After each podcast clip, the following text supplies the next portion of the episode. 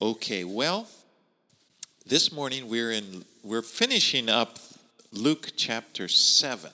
はい、では今朝はルカの8章を最後まで読 We みたいと didn't 思い quite ます。finish last week, and so we're going to begin by reading verses 36 through 50. ルカの7章が、えー先週終わっていませんでしたので、まずルカの7章の36節から50節を読みたいと思います。Okay, so let's go ahead and read that. はい、では新約聖書ルカによる福音書7章36節から、えー50節です。さてあるパリサイ人が一緒に食事をしたいとイエスを招いたのでイエスはそのパリサイ人の家に入って食卓に疲れた。すると見よその町に一人の罪深い女がいてイエスがパリサイ人の家で食卓についておられることを知り香油の入った石膏の壺を持ってきた。そして後ろからイエスの足元に近寄り泣きながらイエスの足を涙で濡らし始め髪の毛で拭いその足に口づけして香油を塗った。イエスを招いたパリサイ人はこれを見てこの人がもし預言者だったら自分に触っている女が誰でどんな女であるか知っているはずだ。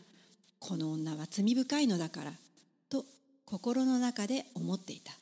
するとイエスは彼に向かって「シモンあなたに言いたいことがあります」と言われたシモンは「先生お話しください」と言ったある金貸しから二人の人が金を借りていた。一人は500でなりもう一人は50でなり彼らは返すことができなかったので金貸しは二人とも借金を帳消しにしてやった。それでは二人のうちどちらが金貸しをより多く愛するようになるでしょうか。シモンがより多くを帳消しにしてもらった方だと思います。と答えるとイエスはあなたの判断は正しいと言われた。それから彼女の方を向きシモンに言われた。この人を見ましたか？私があなたの家に入ってきた時あなたは足を洗う水をくれなかったが彼女は涙で私の足を濡らし自分の髪の毛で拭ってくれました。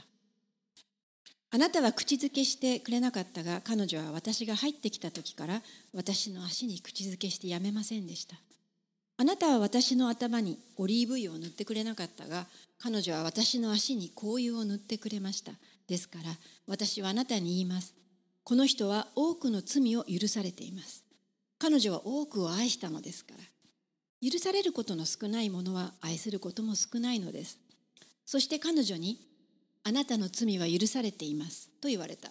すると共に食卓についていた人たちは自分たちの間で言い始めた罪を許すことさえするこの人は一体誰なのかイエスは彼女に言われたあなたの信仰があなたを救ったのです安心して生きなさい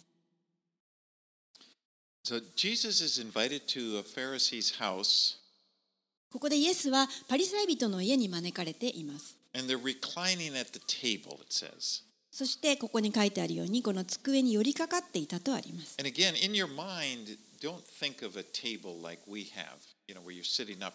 What- They used to have these tables where they would actually kind of lay down, and they were very low tables, and they would kind of recline, maybe sit on their side, and then eat. まあ、今の時代のあ机を想像ちょっとしないでください当時はこの低いテーブルでして人々はこの寝転がるような感じで脇を下にして寝そべってそして片方の手で食事をしました And so it's while he's reclining, while he's there, then the, the woman comes up and be where his feet are and, and begins to wash his feet and anoint them with this perfume. ですからイエスは食事のところでこの横たわるようにして足を投げ出していましたその足元にこの女がやってきてそしてこの涙で彼の足を濡らし始めそしてまた大変高価な香油を足にかけました And Luke writes that this woman, he notes this woman was a sinner. この著者であるルカはこの人は罪人であった。この女は罪人だったと書いています。私たちは詳しいことは分かりませんけれどもおそらく彼女は娼婦であったでしょう。どちらにしても彼女はとても評判の悪い女でした。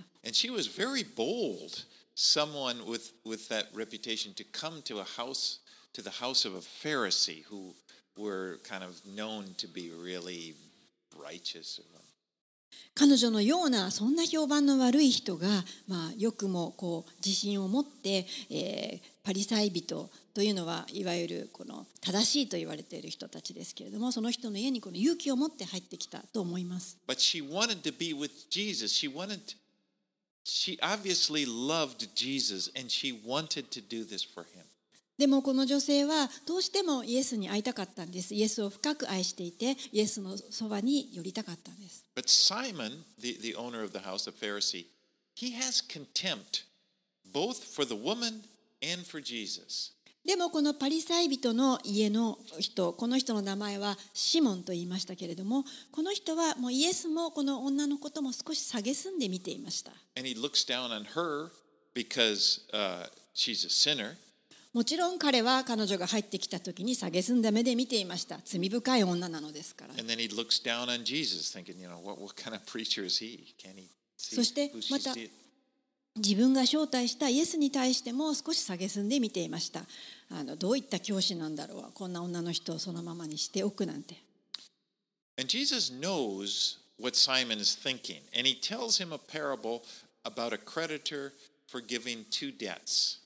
イエス様はこのシモンの考えをよくご存知でした。なので彼に対して2人の債務者、借金をしている人の話をしました。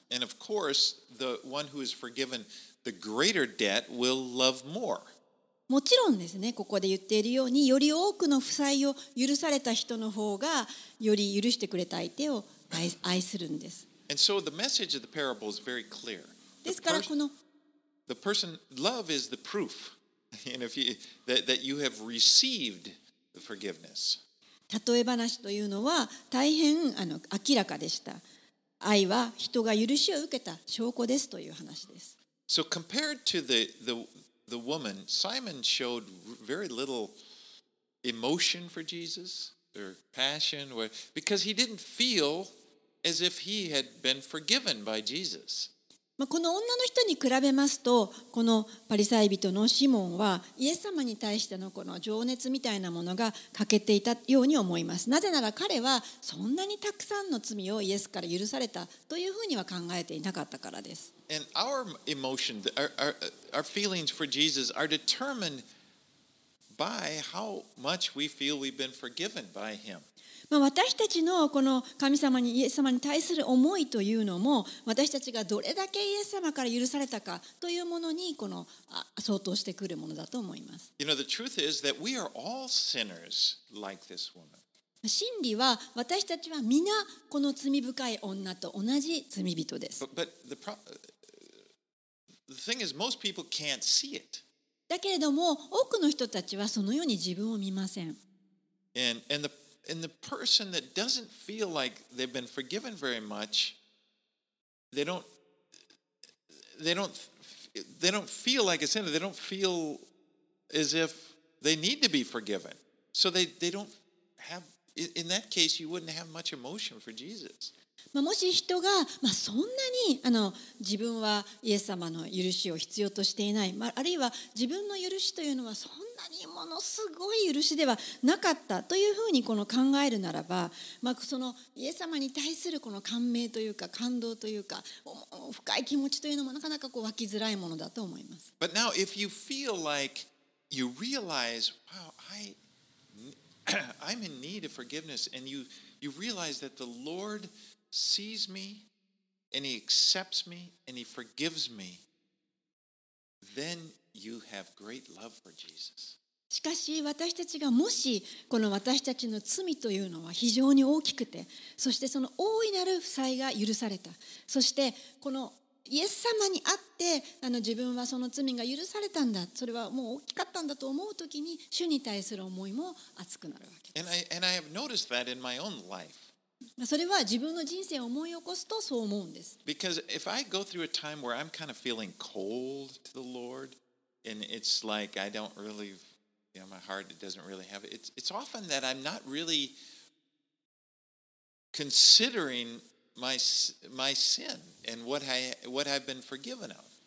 まあ、私自身がこの思うんですけれどももう主に対して少し冷めてしまっているようなあのそういった時があるんですねそういう時は、まあ、よく考えると、まあ、自分がどれだけの罪を許されたかというその自分の過去の、まあ、犯している罪に対して許しに対してあまり深く感じていないということがあります。And in that condition, I may even start to think, well, God owes me something.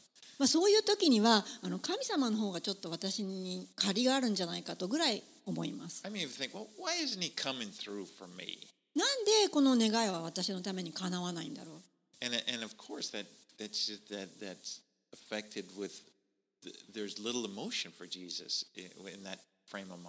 でもそういったふうに思っている時には私が神様に対するこの感銘というかそういった熱い思いというのは少し冷めているわけです。でもそうではなくて本当にこの自分の罪に気づかされている時というのもあります。You know, I see, wow, the, the darkness and, and, and things that come up I, wi- I didn't really want to see, and I see them, and I realize how far short I fall. そのように罪が示されていて本当にもう自分のこの暗闇だとかそういった罪が示されて開かれている時には本当にもうあどれだけ私は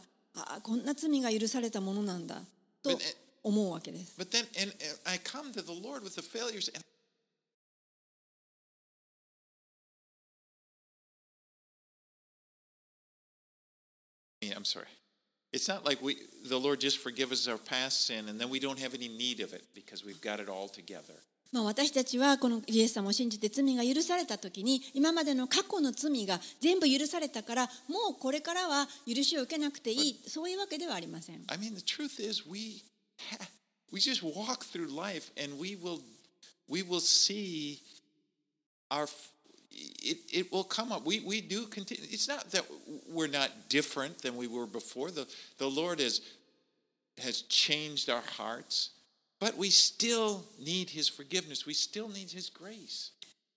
私たちがこの救われた後もちろん私たちは許されましたけれどもでもだからといって私たち自身がとても変わってしまうわけではありません。私たちはもうこれからも主の許しが必要なんです。私たちが地上で生きている限り主の許しが必要です。And He's a great Savior, and He'll continue to be a great Savior. 主はいつも私たちにその許しを与え続けまた必要を満たし続けてくださいます主はいつでも救い主であり続けてくださいま But す we got to protect against His attitude, like, like, like we see in Simon here, where we just kind of start to think, well, I'm a Christian. I'm, you know, I'm Demo- better than other people, or I'm, you know, it's something like that. でも私たちはもう救われたからもうクリスチャンになったからといって先ほどのパリサイ人のシモンのようにもう私は他の人とは違うんだというふうな態度で人を見るべきではありません Now, the Apostle Paul, who was really zealous for God, yet he wrote to Timothy and, and uh, he recalls how much he had been forgiven. And he even calls himself the chief of sinners uh, in 1 Timothy 1.15. 使徒の働きを書いたこの使徒パウロは神様へものすごく熱心な思いを持ってあの宣教した人ですけれども彼は自分の弟子であるテモテに手紙を書いた時に過去の罪を思い起こしてそしてテモテの手紙第一の一章の15節にもあるように自分は本当に罪人だったということを書いています。罪人の頭であると。And, and again, 私はよく言うんですけれども私たちと主との間の関係をの一番の妨げとなるものそれは傲慢ですと。プライド、高ぶりというのは私たちが自分が罪があるというのを認めるのを妨げるんです。私はそんなに悪いものじゃありません。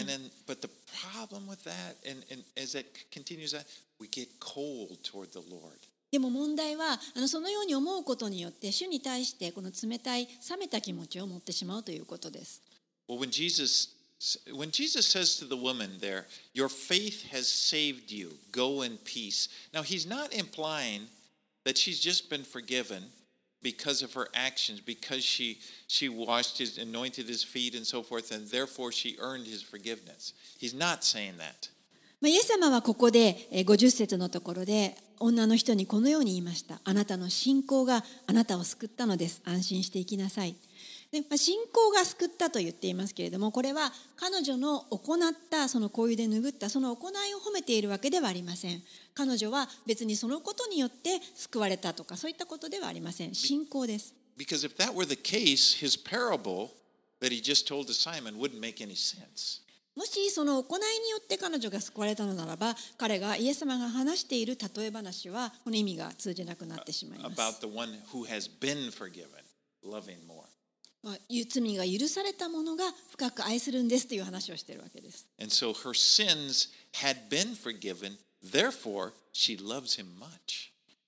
彼女の罪が大いなる罪が許されているからこそ彼女は深くイエスを愛しているんです。So. どうか主が私たちを助けてくださってそのような態度で主を愛することができますように。Okay, let's go to chapter 8. Let's read 1 through 3. 続けましてルッカの福音書8章に入りまして1節から3節をお読みいたします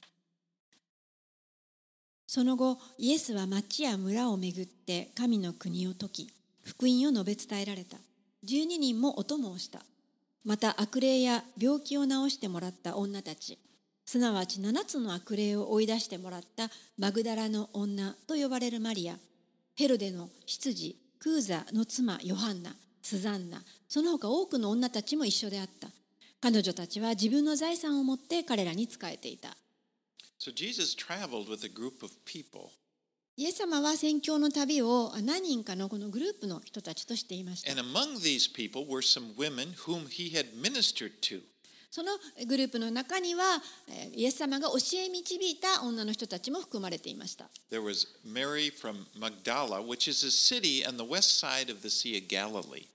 このマグダラのマリア。このマグダラという町は、このガリラエコの西にある町の名前です。And it says before that she had met Jesus, she had been harassed by seven demons which he cast out of her. まあ、このマリアがイエスに会う前は彼女の中には7つの悪霊がついていてそして本当に苦しいあの歩みをしていましたけれども彼イエス様がその悪霊を追い出してくださいました And you know, I'm sure that her life must have been horrible before this, before Jesus had done this. イエス様が助けてくださる前は彼女の人生は本当に悲惨なものであったと思います。でも彼女がイエスに会った時にイエスは彼女の人生を解放してくださいました。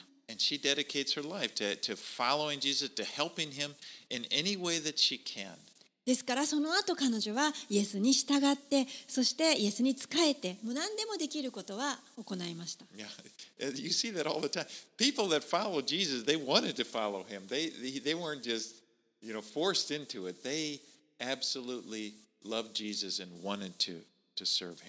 このイエス様に従っていた人たちを見ると彼らがもう自ら自分から従っていったということが分かりますもうイエス様についていきたくてしょうがないんです何かしたくてしょうがない人たちばかりです And another mentioned, a woman mentioned here is Joanna, the wife of Chuza. Chuza was a, he was a manager working for Herod. またここにもう一人他の名前が出てきますけれども3節ヘロデの執事クーザの妻ヨハンナこの方はあ家がですね王宮に仕えていました Her, her husband was a really important guy. まあご主人はかなりこの重要な任務を行っていた人のようです So we see the gospel had been reaching all kinds of people, from the very poor people to even those working in the palace. ここで私たちはこの福音がもうあらゆるえー人たちに述べ伝えられていることが分かります。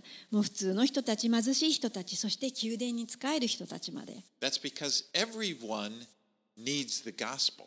なぜなら、すべての人がこの福音を必要としているからです。I- mean, the gospel is for everybody. Everybody needs Jesus, and he's available to anyone who would open their hearts to him.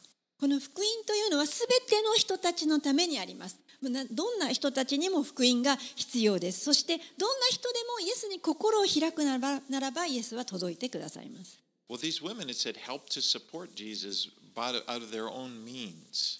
この女性たちは本当にイエス様を自分たちのできることで使えて支えていました。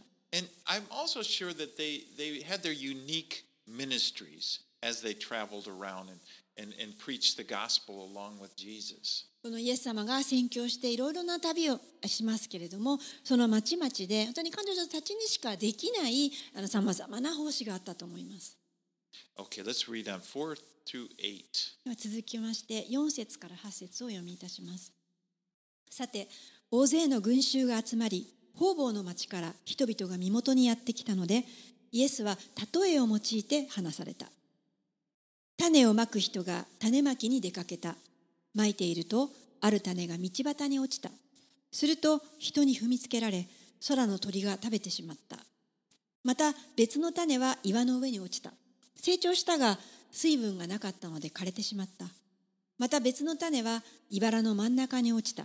すると茨も一緒に生え出て塞いでしまった。また別の種は余市に落ち成長して100倍の実を結んだ。イエスはこれらのことを話しながら大声で言われた。聞く耳のある者は聞きなさい。Jesus often spoke to the people in parables.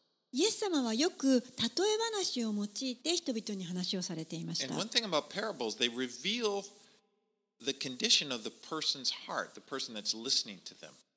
この例え話がしてくれる一つのことは、これは聞き手がの心に応じて語られるということです。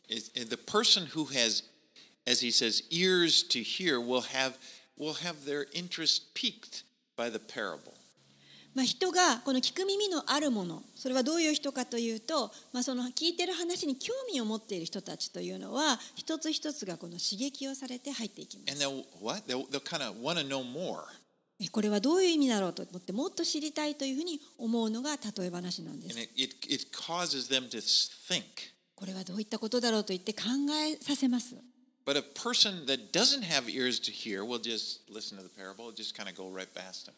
でも聞く耳のないものというのはもうただな聞くだけですからその話は通り過ぎていってしまいます。You know, if somebody said, "Well, what, what did Jesus say?" I don't, know, something about birds and seeds, something like that. まあ、聞き耳のあるないものというのは今イエス様何の話してたの何かこう種とか鳥の話してたみたい It's well, you know, think about what the parable that Jesus just told to the people, and if you were listening to it, you really wouldn't get that much out of it at first. まあ、ちょっとこのどこ状態を考えてみますともしあなたがこの場所にいてそしてイエス様の話を聞いていたとするならば、まあ、最初に全てこう理解することはできないと思いま I す。mean, if you just heard Jesus said, "A farmer went out and he sowed seeds, and the seed that landed in the good soil produced good crop." まあ、イエス様が言っているわけですあなた聞いているんですけれどもあの農夫がいてそして出て行って種をまきましたそうすると、まあ、あるところでは芽が出てあるところでは芽が出ませんでしたっていう話をされているわけです I mean, this was an agrarian culture. They they knew about things growing. This is something they're very familiar with. まあ、もちろん彼らは農夫でしたしこのそういった文化の中にいましたからあの話していることはよく分かったんですけれ But ども without Jesus' interpretation of the parable, it wouldn't really seem like that much. Yeah, so plants grow in good soil. でももしイエス様が解釈をしてくださらなければ人々はまあそのまま聞くわけですもちろんあの良い地に落ちればたくさん芽が出ますよね like knew. Knew. 私たちよく分かってますよっていう話です But the person who's interested in Jesus, who's drawn to Jesus, would have been saying, "Wh- "What's he mean by that? What's he talking about?" でもこのイエス様に興味を持って聞く耳を持って聞いている人というのはうんイエス様が言いたいことは何なのかなと言って引き寄せられていくわけです And they want to know, and they get closer to Jesus. That's the person that has ears to hear. もうイエス様の言っていることは自分に一体どういうことがあるんだろうと思って引き寄せられているわけですそういう人のことを聞く耳のあるものと呼んでるわけです.でそう言ってそういう人たちがイエス様の弟子となる人たちです I mean, just that attitude is like, I, Jesus, tell, I want to know, what are you talking about? Teach. And those were the people, the disciples were the ones whom Jesus gave the interpretation. そしてイエス様の言っていることは一体どういうことなんだろう私はもっと知りたいそういう人たちが主の弟子なんですそしてその主の弟子たちに対してイエス様が解釈を与えてくれました That's one thing about that's one thing about being a disciple of Jesus. When you you're his disciple, you're his learner, or you you follow, you receive more. まあ、イエスの弟子になるとはそういうことです。このイエス様についていき、イエス様の話を聞き続けていく、そういう人はよりまた学ぶことができます。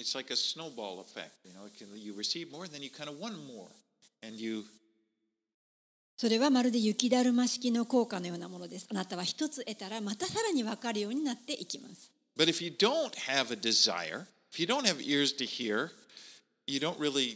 It's not a really desire to, to live in his kingdom. Sooner or later, these teachings just become boring. でももしあなたが聞く耳を持っていないものだとしたならばそれだそしてまた神の国に対して何の興味も持っていないとしたならばだんだんこのイエス様の教えが飽きてきます。You know, it's just like, yeah, okay, well, yeah, I heard that before. いやもうそれの話は前聞きました。But the but praise God, we we we're His disciples, and we're those with ears to hear. でも主に感謝したいと思います。私たちは主の弟子です。私たちは聞く耳を持っています。私たちは主の御言葉を知りたいと願っています。Okay, let's read on nine through fifteen. はい、では続けまして9節から15節をお読みします。弟子たちはこの例えがどういう意味なのかイエスに尋ねた。イエスは言われた。あなた方には神の国の奥義を知ることが許されていますが他の人たちには例えで話します。彼らが見ていても見ることがなく聞いていても悟ることがないようにするためです。この例えの意味はこうです。種は神の言葉です。道端に落ちたものとは御言葉を聞いても信じて救われないように後で悪魔が来てその心から御言葉を取り去ってしまうそのような人たちのことです岩の上に落ちたものとは御言葉を聞くと喜んで受け入れるのですが根がないのでしばらくは信じていても試練の時に身を引いてしまう。そのような人たちのことです。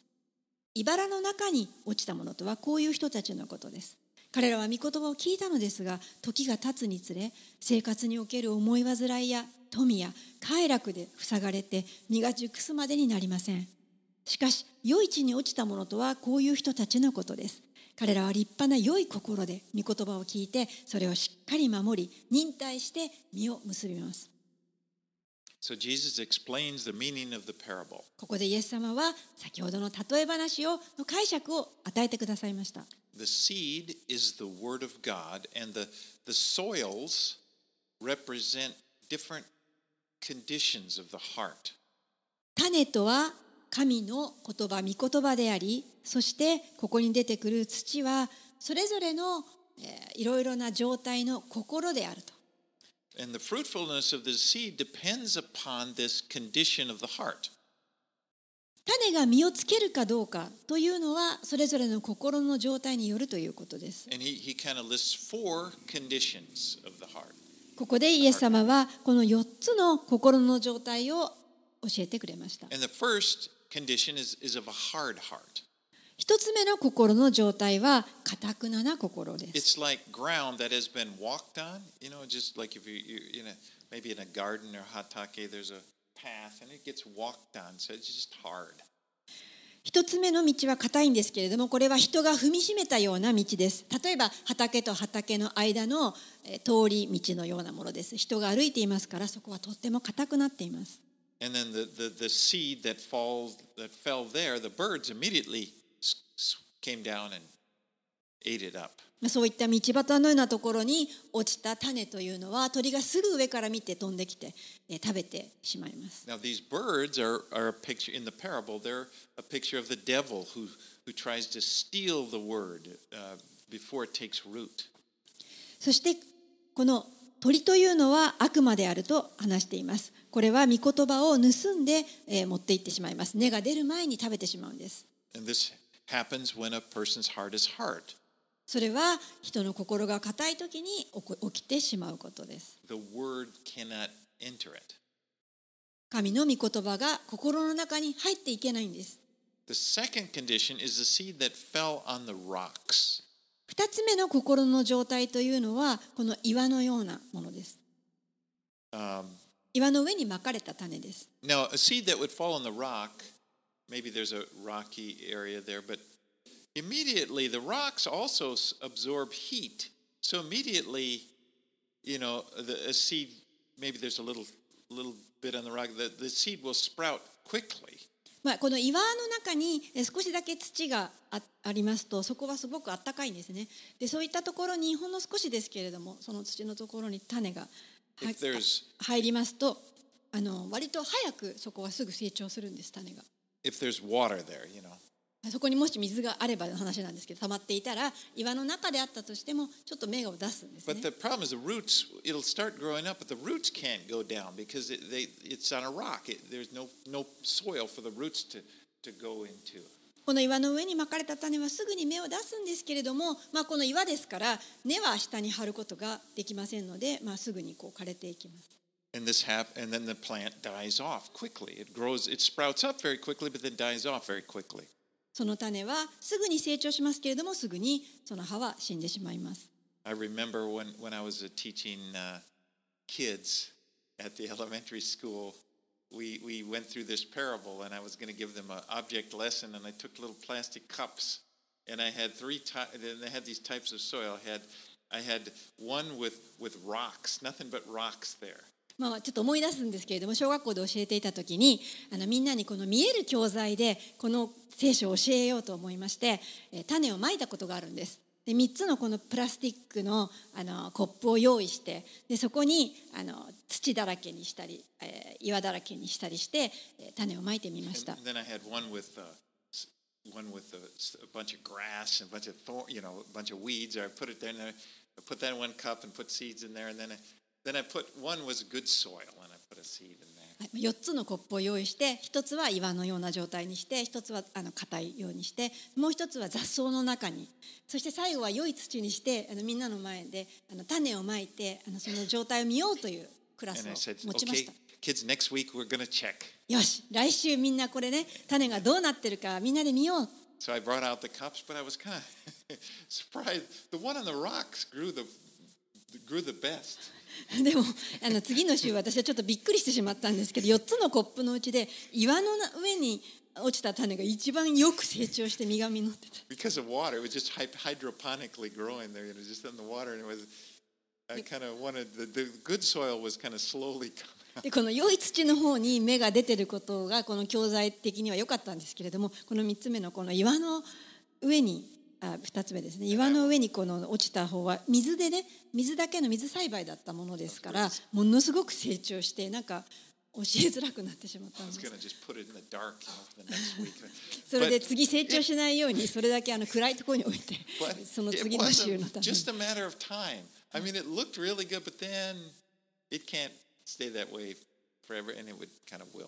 めに。でもまあ、あのもちろんですね、その水だけの方がすぐ成長するんです Actually- それは時間的には早いんですでももちろんその枯れてしまう時間も早いんです But uh, Jesus uses this as, an illustration of a person who responds really well, but they never really get rooted in their faith. And then when trials come in their lives and they get disappointed or something, then they're, they're, they leave the faith.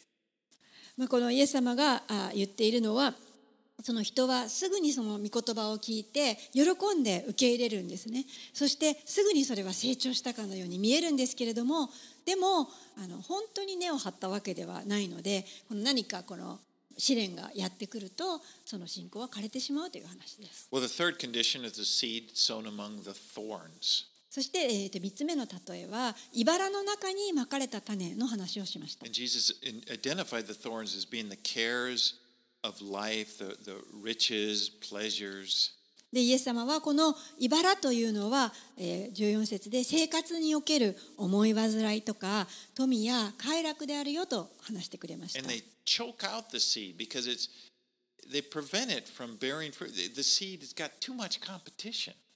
でもこのようなものそのようなものは本当にこの御言葉の種を成長するのを止めさせてしまうんです。なぜならそれはまあ競争して競い合ってしまうというですね。その注目を競い合ってしまうからです。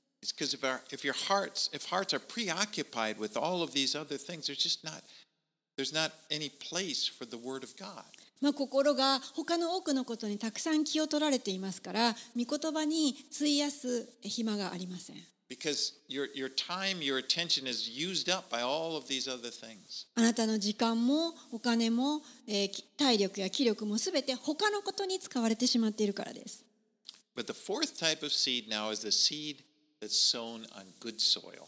でもこの4つ目の土の状態というのは良い土でそこにまかれた種の話をしてくれました And Jesus said, Those who have been, who having heard the word with a noble and good heart, keep it and bear fruit with patience. そのような人たちは良い心で御言葉を聞いてそれをしっかり守るので忍耐して実を結びますと To keep, keep it means to, to the word there means to hold fast, to mental, to retain it. まあ、この「キープ」というしっかりと守るという言葉は本当にあのそれを離さないという精神また保っているという意味があります。And of course, this is the type of person that we want to be. でそのような心の状態を持った人に私たちはこうなりたいとそうすると、身が実る人生になるわけです。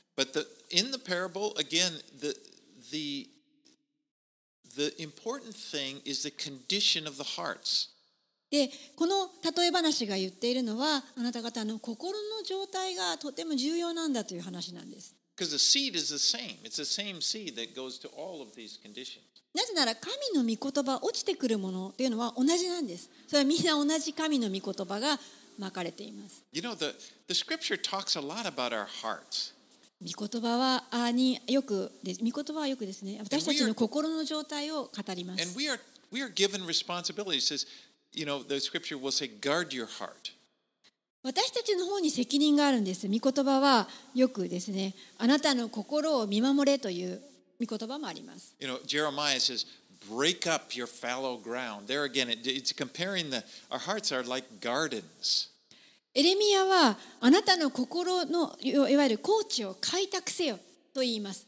つまりあなたはこの園の管理人のようなものです。You know, it's like we have kind of a responsibility there. Don't let your heart get hard. 私たちには責任があるんです。自分の心を固くしないということです。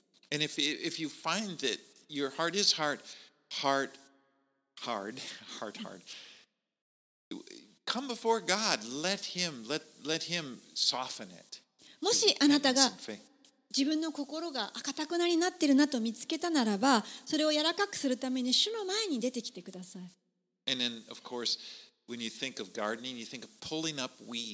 そしてまたその管理人で庭師ですからあなたは雑草を引き抜かなければいけません。雑草とは何でしたか？それはこの,世への思い煩いです。それは私たちの人生に日々あることです。もう人生の一部です。私たちは毎日そのような思い煩いに。の中に住んでいます But that's important for us to deal with it, not let them, not these worries, don't let them go down and fear. You know, we have to just be spending time praying, pulling up the weeds. 私たちが生きていたら毎日いろんな心配事や思い煩いがあります。それが人生ですけれどもでもそれをそのままに放置していてはいけない。あなたは雑草を取っていきなさい。ということです。Because we have a place. The scripture tells us what to do. It says, bring, bring your cares to the Lord. 御言葉は私たちに教えています。そのような思い煩いを主のもとに持ってきなさい。一切神に思い煩いを委ねなさいとあります。As Peter said, casting ペテロは言っています。あなた方の思い煩いを一切神に委ねていきなさい。神があなた方のことを心配してくださっているからです。So, もうこれはあのずっと続けることです。自分たちの思い煩いを日々主に委ねていくことです。それは庭の仕事と一緒です。But of course, it's very important that we not neglect the seed. もちろんですねその庭の手入れをするときにこの種の方もおろそかにしてはいけません You know, sow the seed in your heart. あの土だけではなくてちゃんと種もまいていかなくてはいけません And of course, that's we, we make sure we spend time in the Word. We let the Holy Spirit speak. We let the seeds come into our hearts. ですから私たちは御言葉を読みそして精霊により頼みます精霊が私たちのあ心の中に御言葉の種を深くまいてくださいますよう And に one thing in all of this that gives me hope is we're not alone in this. でここに希望がありますあの私たちはそれを一人でやる必要はないんです This is not a self help program.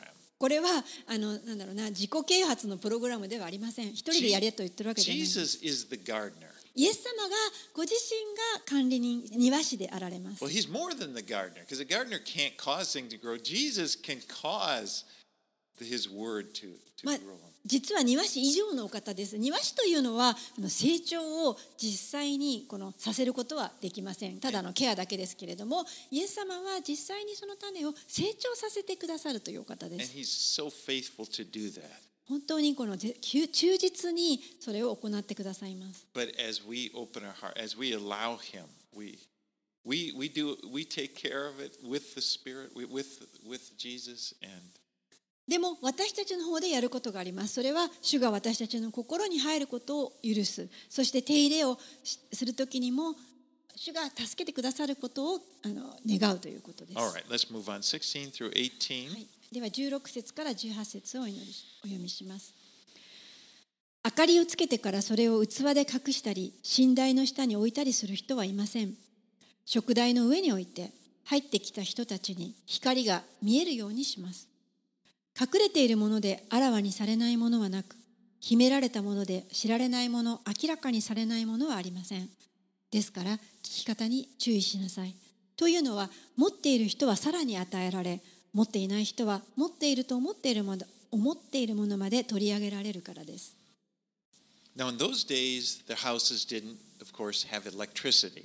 まあ当時の家はもちろん電気は通っていませんでした So try to imagine that when the sun went down, they could get pretty dark in your house. なのでちょっと想像してみてください、えー日没になると、えーほとんど家の中は真っ暗です And so they would use these little lamps, these little oil lamps. でそういった時にこの食台というかオイルランプに火を灯して照らすんです You know, I, I got a, I'll just show you. I got a little picture, you know, like.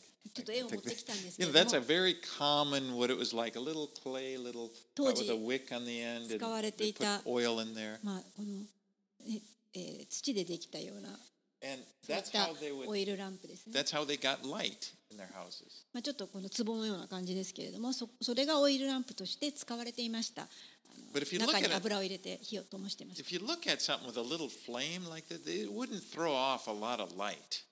でもしね、あのこの食材を見たならば、えー、本当にそんなにあの多くを照らすことはできない小さなランプなんです。And you would put it so if if you had one of those, you would want to keep it up. Maybe they had a lampstand or a shelf so that you could put it so most of the light would you could make use of, of the light you did get. まあ、この小さなオイルランプですからあのそういった置き場があればそういった高いところに置いてあるいはあの棚とかそういったところに置いて少しでもその光がえー家の隅々までに届くようにというところに置きます。And of course, you wouldn't put it on the floor. もちろんですね、それを床に置いといたりしないんです。あなたのベッドの下に隠したりは決してしません。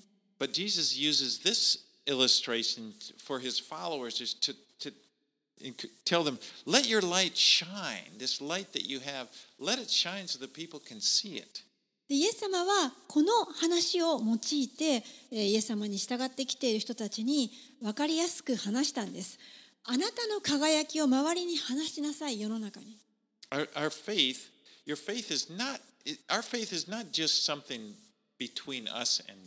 私たちの与えられた信仰というのは、ただ神様と自分だけのものではありません。私たちの信仰とい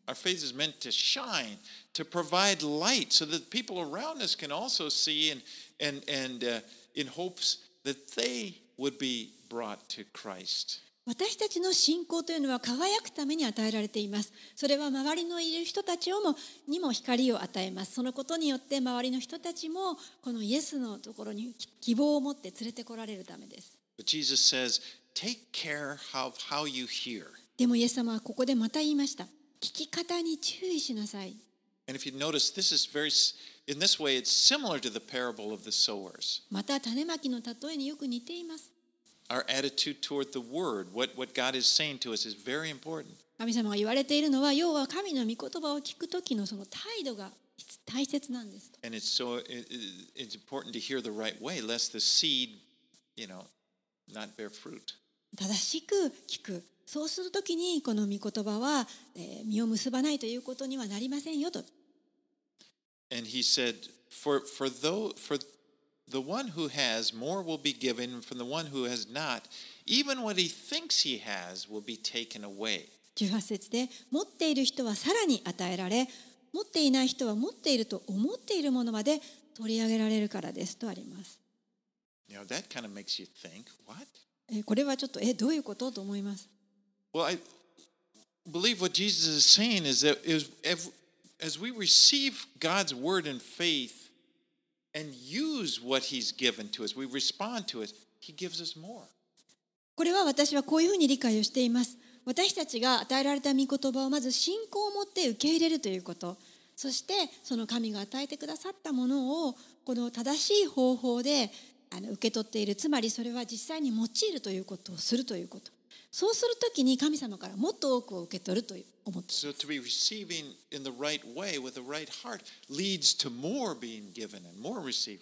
この神様が言われているような心で御言葉を正しく受け取ったときに、また正しく用いたときには、もっとさらに与えられるんです。But the, the man who hears the word but doesn't really seek to do it, doesn't seek to do it, thinks he has gained something, but in reality is not experiencing any change in his life. でももしある人がこの主の御言葉を聞いても、まあ、特にそのあ何もしないということがあるならば何かその御言葉から学んだと思っていたとしてもその人の人生には特に何の経験も変化もありません。Just like James, you know, that verse in James 1 22 through 24 talks about being doers of the word, not hearers only who are deceiving themselves. ヤコブの手紙の一章の22、23節に書いてある通りです。御言葉を行う人になりなさい。自分を欺いてただ聞くだけのものとなってはいけません。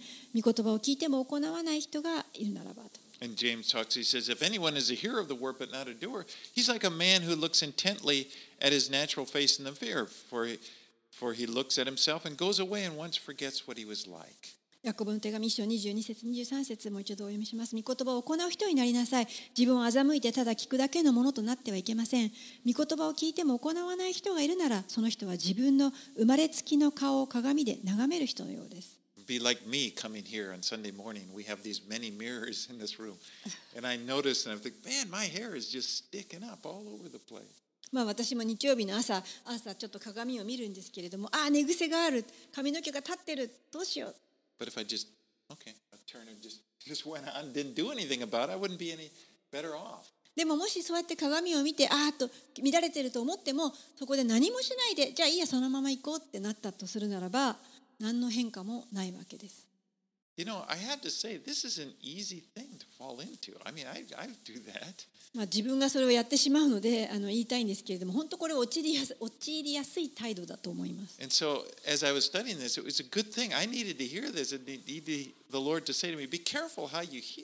私は今日この御言葉を聞いて、本当に自分自身にもそれを適用させたいと思うんですけれども、与えられた御言葉をちゃんと注意して聞いて行いたいなと思います。私は本当に聞く耳を持ってるだろうか？And it's another time that I'm so thankful for the grace of the Lord because He's patient with me. でも本当にそういった中で私は神様が自分に対して忍耐深くあられてそして恵み深くあられることを感謝するばかりです。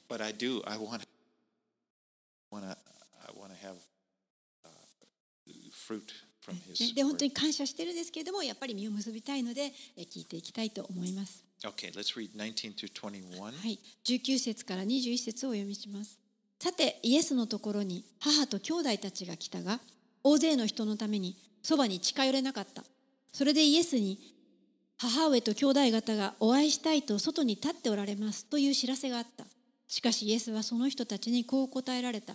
私の母、私の兄弟たちとは神の言葉を聞いて行う人たちのことです。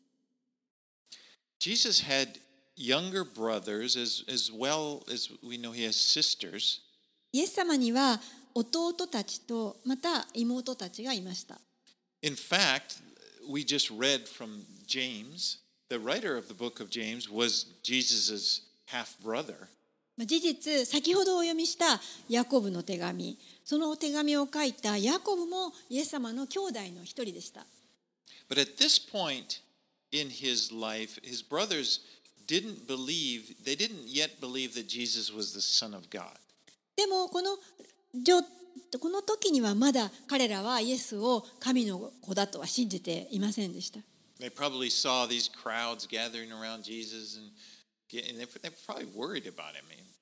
たくさんの人が自分のお兄さんであるイエスの周りに人が集まって群衆が集まって、皆様そこにいましたから何やってるんだろうと思ってちょっと家族は心配したわけです。It, when you look at Jesus' answer, it may seem cold. このイエス様の答えを読むとちょっと冷たく感じるかもしれません。You know, your family's here. Who is my family? You know, it's, 家族が会いに来てるのに、えーだ誰が私たちの兄弟でしょう家族だと言うんでしょうと言ったわけです。でもイエス様は別に家族をこの捨てたわけではありません but。he's stressing that the one who, the ones who are closest to him, are the ones who spend their time, who respond to his word by doing it. でもイエス様がここで強調したかったのはこれです。イエス様に近い人というのは神様の御言葉を聞いてそれを応答して行う人だということです。And you, when you think of it, this fits right into the two parables that he has just told, which were stressing the need to have the right attitude toward the Word of God. そう思うと本当に先ほど話した例え話と全く一致しているわけです。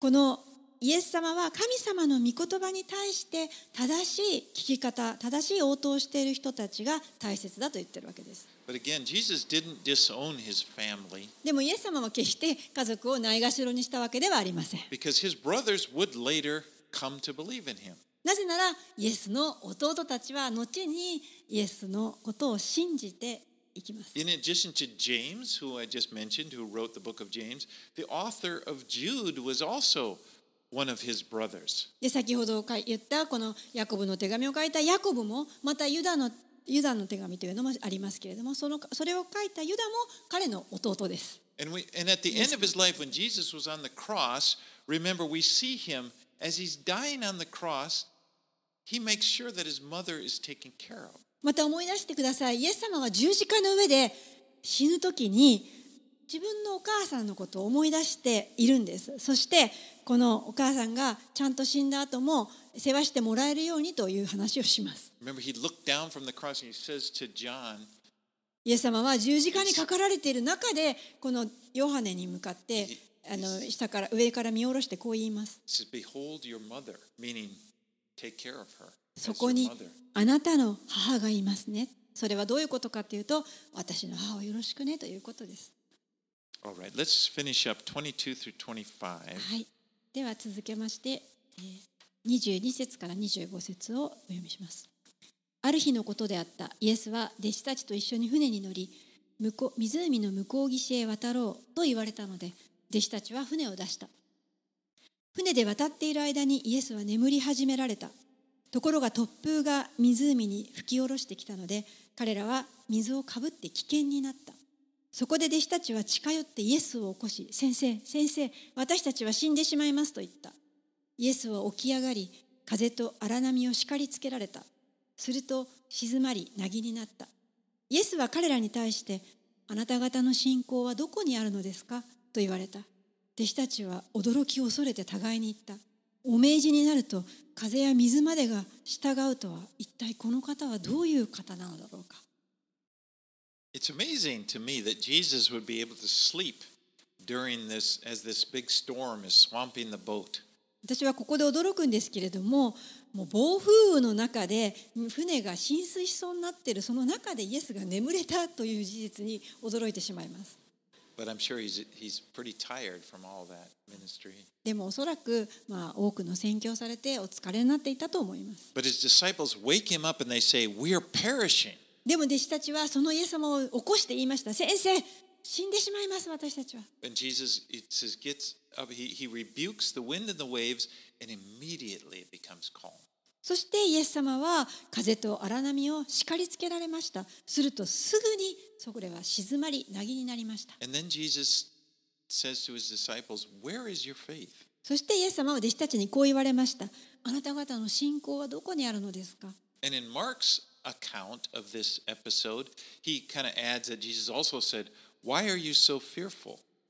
マルコの福音書、まあ、4章のところに同じあの話エピソードが書いてあるんですけれどもそこではイエス様はこういったことも言ったと書いてあります。どうして怖がるのですか？と言った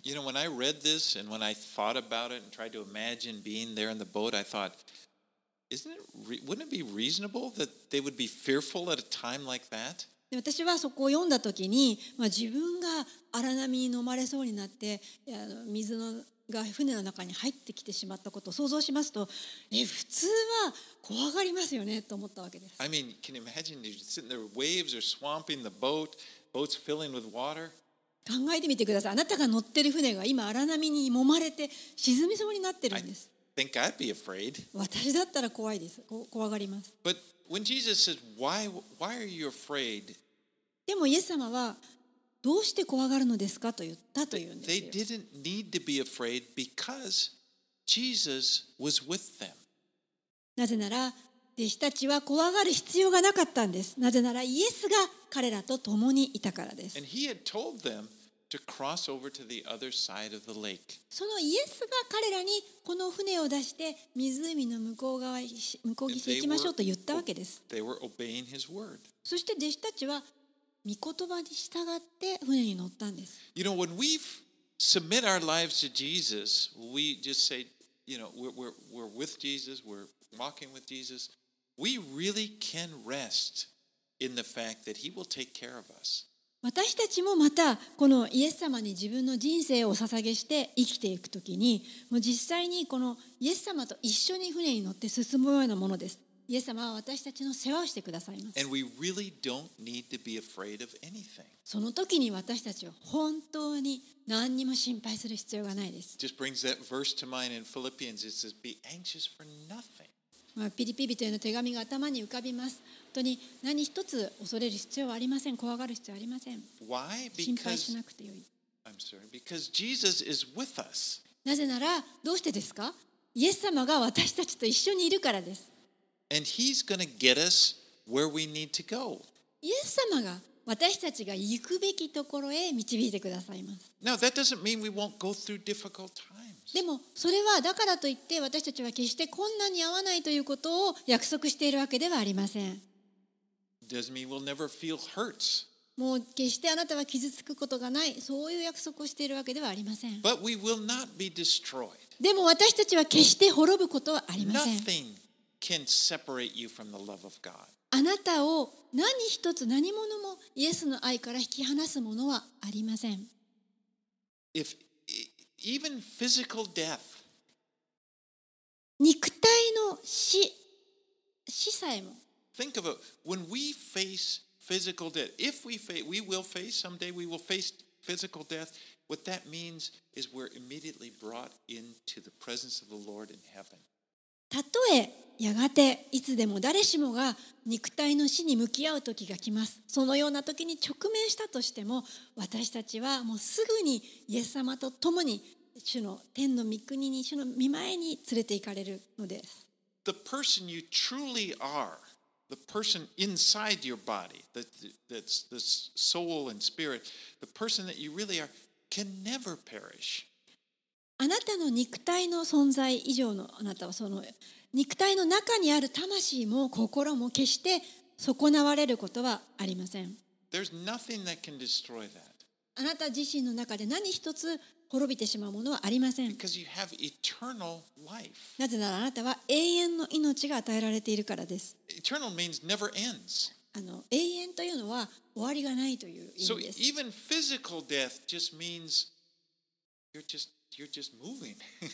たとえ肉体の死があったとしてもそれはただあなたがあの次のところへ、引っ越すとい.うか動く動かされるということです。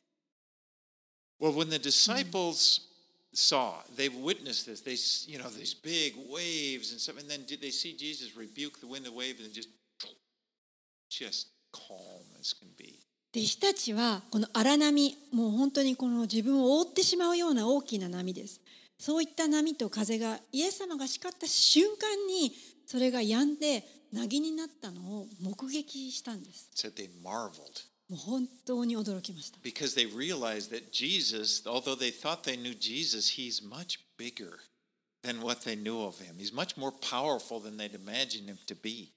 もちろん彼らはイエスを主と思って従ってきたわけですけれどもちょっと彼らが思っていた以上のお方でした。イエス様はあまりにも偉大でそしてまた力強いお方であったことを知ったんです。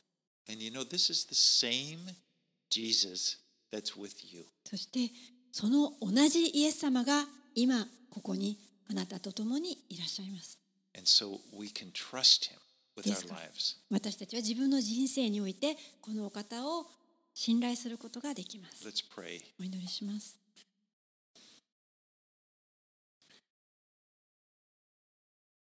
Lord, we thank you for your presence in our lives.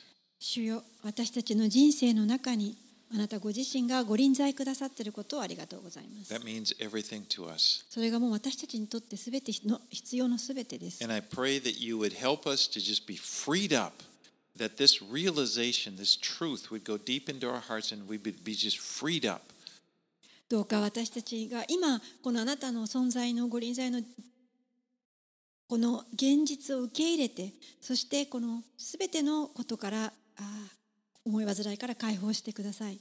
Just 今持っている私たちのこの恐れとかそういったものをあなたの信仰と置き換えてください。Faith in Jesus. イエスにあるイエスを信じる信仰を与えてください。And it's in his name we pray. イエス様の名前によってお祈りします。アーメン。アーメン。Alrighty. Let's